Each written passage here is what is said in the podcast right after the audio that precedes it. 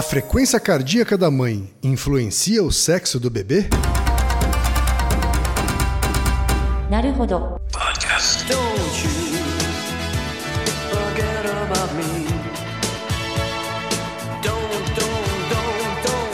Bem-vindo ao Naruhodo, podcast para quem tem fome de aprender. Eu sou Ken Fujioka. Eu sou Altair de Souza. E hoje é dia de quê? Desapontando estudos. Altair, hoje a pergunta veio do outro lado do Oceano Atlântico. Cruzamos o Atlântico finalmente. Ora, pois. Voltando à terra natal.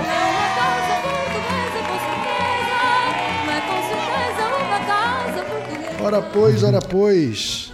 Pergunta veio do Rui Cruz. Altair, Grande.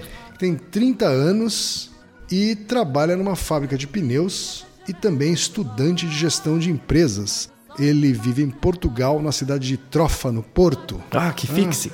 Olá, Altair, quem... Eu sou ouvinte de muitos podcasts brasileiros que sempre me acompanham no trabalho.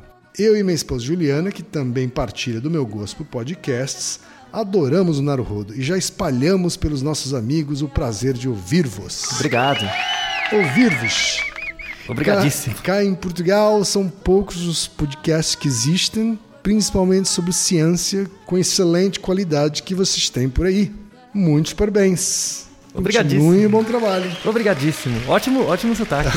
obrigado, Rui. Muito obrigado. Obrigado pela audiência, obrigado pela pergunta, pelos elogios. E vamos à pergunta. É, e vamos à pergunta. Ele, na verdade, Altair, mandou um estudo que saiu num site de Portugal, num jornal de Portugal, tá? que o link está no post? Que diz o seguinte: Esqueça as luas. Tensão arterial parece ditar sexo dos bebês. Investigadores do Canadá descobriram o primeiro fator fisiológico que parece influenciar a probabilidade de ter um rapaz ou uma rapariga. Explicação pode ajudar a perceber por que motivo nascem mais meninos do que meninas. Eu não sabia que nasciam mais meninos do que meninas, para Nascem, começar. sim, é. né? É, mas a população de mulheres não é ligeiramente superior à de homens, Altair? Porque o homem é meio, meio burro, né? Ele morre mais? Ele é morre mais. É. Para os antigos, não havia segredo nessas coisas. Para ter um menino, era fazê-lo com a lua em quarto minguante, ou quarto crescente. As meninas na lua cheia. Em dias ímpares saíam rapazes. Yes, sir. Em dias pares, raparigas. Oh, yes. Se as teorias lunares nunca agradaram muitos aos cientistas, conseguir prever o sexo do bebê antes da concepção é um assunto sério. A última novidade foi divulgada pelos investigadores do Hospital Mount Sinai, no Canadá. Altair, você teve aqui acesso ao estudo, Achei o artigo. achou o artigo em questão, né? Ela foi publicada na American Journal of Hypertension, uhum, que é uma Isso. boa revista. né? uma boa revista. O que, que você achou do estudo? Qual é a sua avaliação? O que, que você acha que tem de fato e de factoide aqui nessa notícia? Então vamos, vamos falar de dois pontos. Uhum. O primeiro ponto é. Tem dois mitos aí. Assim, um, um é mito, o outro é não, não tanto. Mas a primeira coisa aqui, quem é mãe, por exemplo, grávida, grávidas conversam muito entre si, dividem Uhum. experiências, né? E tem um, um mito, isso é mito, que espalha por aí, que é assim: a pessoa está grávida e ela começa a fazer os pré-natais e começa a acompanhar nos primeiros meses, né, nos primeiros, nas primeiras semanas, começa a acompanhar a partir de quando é possível a frequência cardíaca do feto tá? Então ela faz tipo uma curva da frequência cardíaca do feto. Existe um mito de que se a frequência cardíaca do, do feto passa de um certo valor, existe uma chance dele ser menino. E se passa de um outro valor, é a chance de ser menina. Tá. Mas isso é do feto durante os primeiros, as primeiras semanas de gravidez. Tá? Então existia uma preconcepção. Se, o, se a taxa, a, a frequência cardíaca do feto menino fosse, da- do feto fosse ra- mais rápida, era um menino, se fosse mais devagar, era menina. Isso é mito. Mito. Tem vários trabalhos que mostram, não. Tá? A frequência cardíaca da criança nas primeiras semanas não tem nada a ver com o sexo dela. A pergunta do nosso querido Rui era sobre o, se a frequência cardíaca da mãe antes da concepção, antes da bimbadinha, antes disso, determinava o sexo da criança depois. Essa é a pergunta mais complicada até. É antes dela ficar grávida. Antes de ficar grávida. Porque se você pensar no caso do feto, sei lá, até vai lá, né? Tem, porque o feto tá lá, né? Mas antes da concepção é uma coisa ainda mais difícil, né? Mais circunstancial. E Isso foi estudado. então. Foi estu- esse, esse é o propósito do artigo. Falando um pouco sobre o artigo, o artigo é bom. O primeiro autor, ele chama Ravi Retnakaran. Esse é um, um cardiologista que é conhecido no campo. Ele, ele tem vários trabalhos sobre hipertensão, epidemiologia de estudos com hipertensão, que é interessante. Mas esse trabalho ele foi feito com uma amostra de 1411 mulheres na China. Era um estudo, uma coorte que eles estavam seguindo. É um N grande, né? É um N grande. Não é, pra China, né? Porque é, então. Por isso que fizeram lá, né? Por isso que fizeram lá. Acho que lá pegaram uma, uma quadra, assim, e já, já Isso, tava, né? Exatamente, né? É, então. Pegar num banheiro público essas Isso, 1.500 já foram seguindo, né? Acho que lá é mais fácil de pegar as amostras. Então eles, eles acompanharam essas mulheres. Então, assim que elas se casaram, eles começaram a acompanhar, né? E viram várias variáveis. Mas de tempos em tempos, né? A partir do momento que elas casaram, eles começaram a fazer vários exames. Eventualmente elas ficaram grávidas e continuaram seguindo o- os exames. E a, a cada um mês, mais ou menos, elas faziam uma medida de, de pressão arterial. Tá? Convencional. Convencional, isso, uma pressão é, com estadiômetro e tal, né? Fazia uma pressão. Aí eles começaram a verificar e foram acompanhando. Depois que a criança nasceu, eles verificaram se era um menino ou menina e compararam esses dados com o padrão de pressão arterial da mãe antes da concepção. Tá? Então a pesquisa é, é isso. Era, a, a lógica é simples, né? O que, que a gente tem de resultado? Só citando o artigo, então a análise da pressão arterial antes da gravidez então, o valor da pressão arterial nas mulheres foi maior para aquelas que tiveram meninos. Então, a, a pressão arterial sistólica, ó, guarde o número. A pressão arterial sistólica para mulher antes da, da gravidez para mulheres que tiveram meninos foi de 112,5 pontos, tá? E para mulheres que tiveram meninas foi 109,6. Então, a diferença real, né, entre a- o valor da, da pressão sistólica foi coisa de 3 pontos de diferença, tá?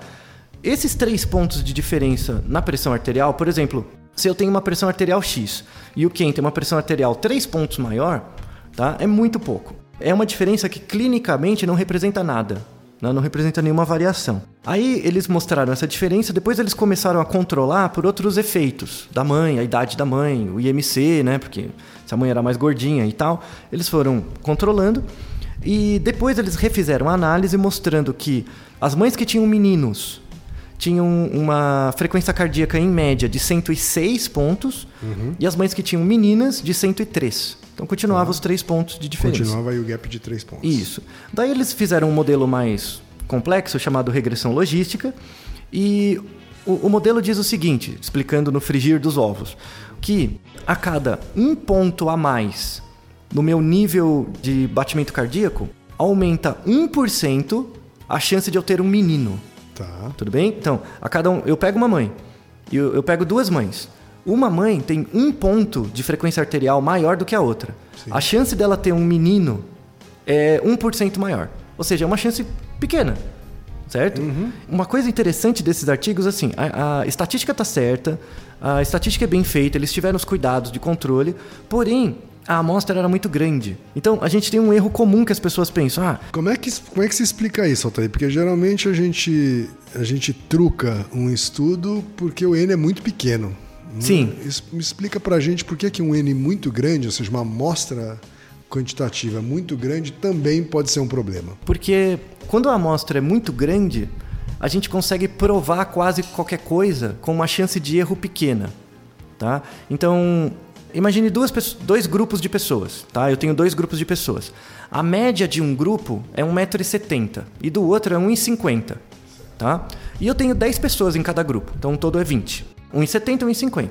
Aí eu vejo, ah, é 20 centímetros de diferença, quer dizer que na prática, parecem que, se eu olhar uma pessoa de 1,70 e 1,50, parece que uma é mais alta que a outra. Se eu for aumentar o tamanho da amostra, eu vou colocando mais pessoas nas caixinhas, 20, 30, 100, 200 pessoas, essa diferença prática se mantém, você vai só reafirmar ela. Pessoas de 1,70 parecem que são fisicamente, né, observacionalmente mais altas que 1,50, tá? Aí tudo bem, aumentar a amostra não dá problema.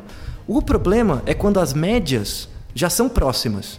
Então eu pego um- uma pessoa com 1,65 e uma outra com 1,67.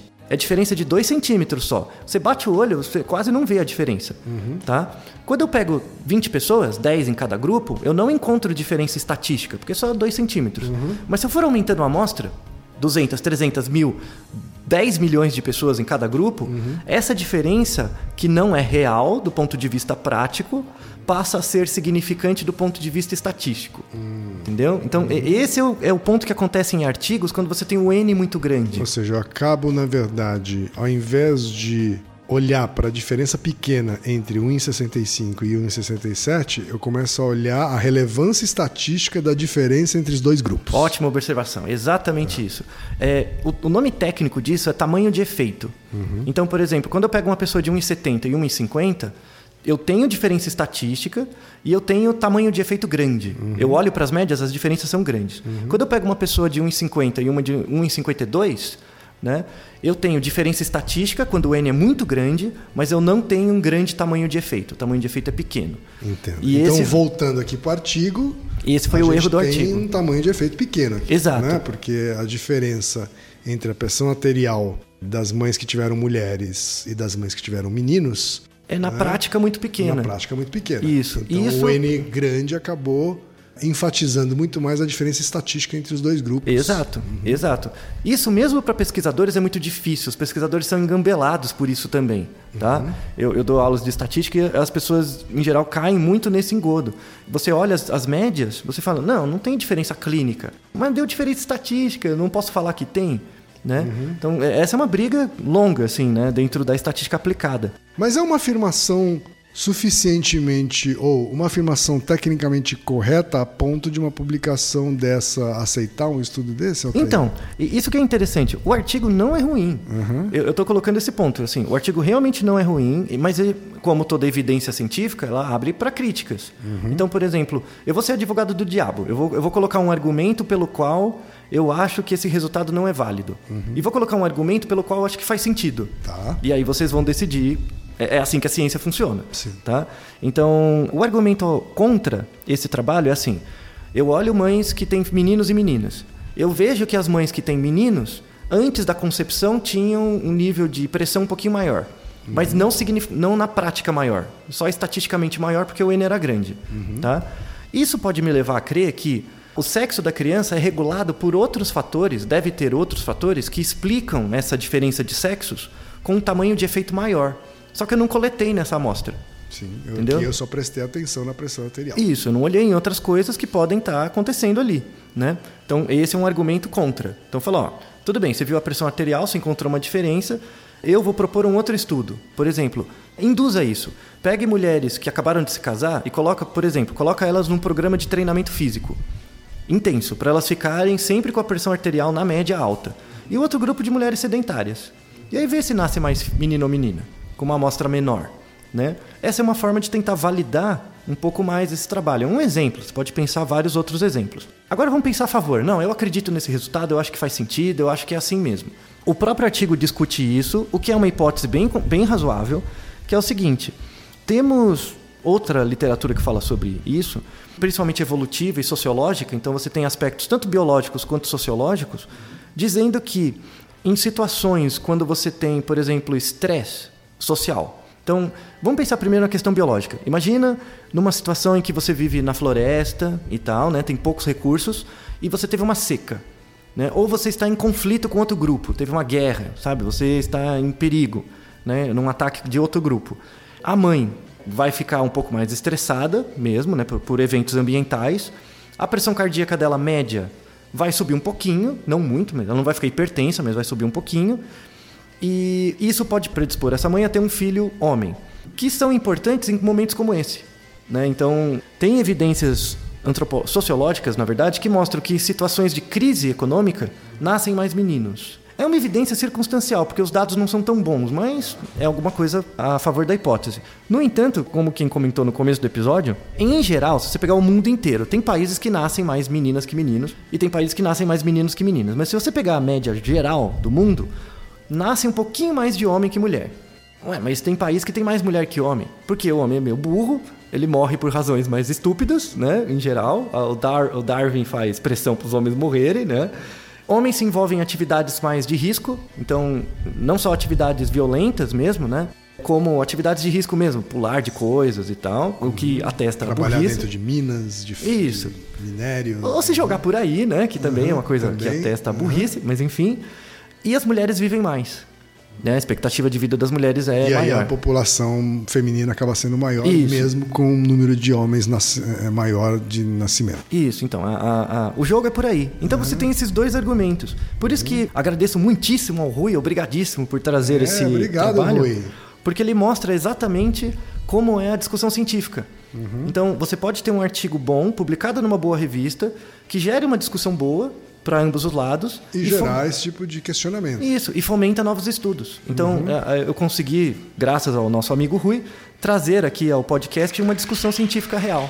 E outra coisa que o Rui trouxe também, Altair, é a certeza de que a imprensa portuguesa, a leiga, né? Ela também trata a, a divulgação científica do mesmo jeito que a, que a Ah, brasileira. Com certeza. Misturando com lua, o que não tem nada a ver. Exato. Enfim. Fazendo títulos que geram clique, não é isso? Com certeza. Então, se vocês tiverem interesse, a gente vai deixar o artigo né, no, no, no post, mas busquem outras informações, leiam outros artigos. Esse artigo que saiu, ele é de 2017, acabou de sair em Sim, é janeiro. recente, recente. Saiu em janeiro. E a, a matéria também, bastante recente. Isso. Recomendo para quem tiver interesse, daqui a seis meses, por exemplo, buscar artigos que citaram esse. Então você vai ver os novos desdobramentos das pesquisas. Se conseguirmos acompanhar e dependendo das perguntas de vocês, vamos falar sobre esses desdobramentos. Naruhodo, ilustríssimo ouvinte. E lembre-se, aqui no Naruhodo quem faz a pauta é você.